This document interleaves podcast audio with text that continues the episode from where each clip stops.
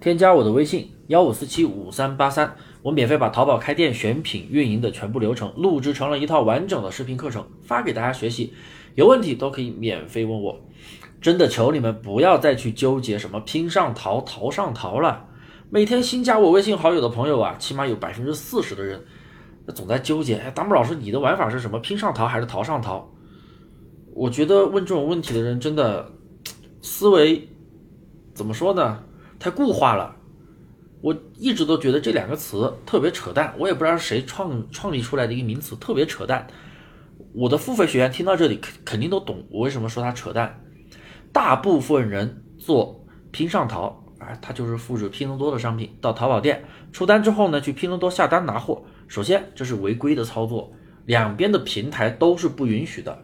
好，我再说说淘上淘，那顾名思义就是把淘宝店别人淘宝店的链接。复制到自己的店里，出了单去别人淘宝店里面下单发货，这同样也是违规操作。虽然管控的力度比在拼多多拿货要小，但是在幺六八八拿货分销才是终极的方案呀！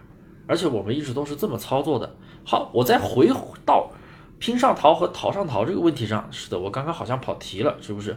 那我就是要给你们讲解这个什么淘。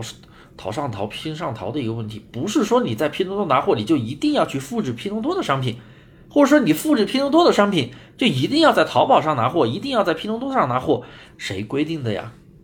是不是？是不是感觉听起来非常的死板，一点都不灵活？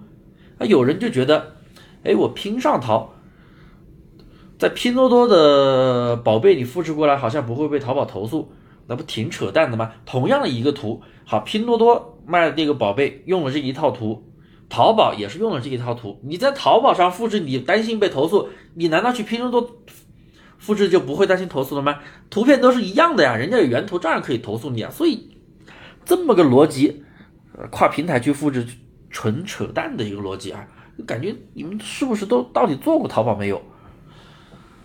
所以啊。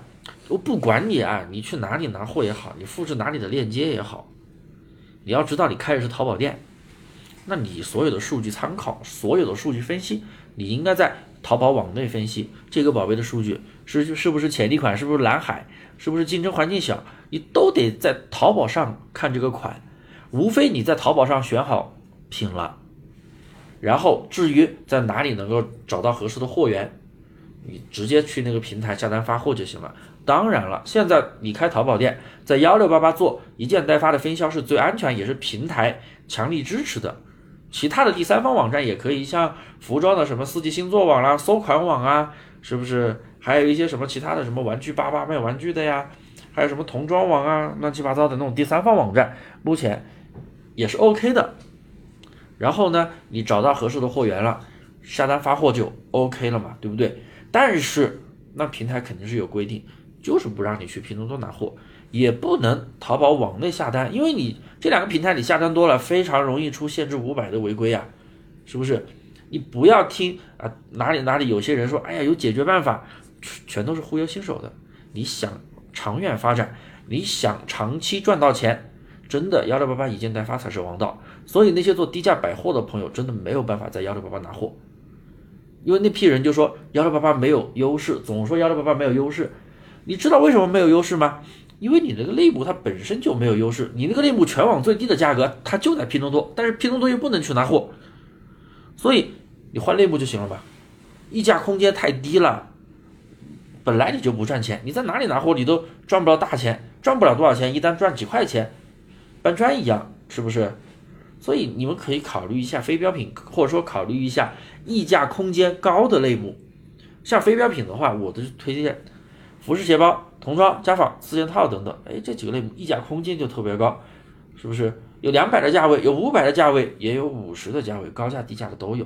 那高价低价都有的话，你取一个合适的价格区间，你不就有利润了吗？是不是？好了，那今天的课程我就讲到这里。可能今天的内容讲的有点拗口啊，可能新手朋友听起来感觉会有点小懵逼，没关系。有什么问题，直接加我的微信幺五四七五三八三，我都会免费给你解答。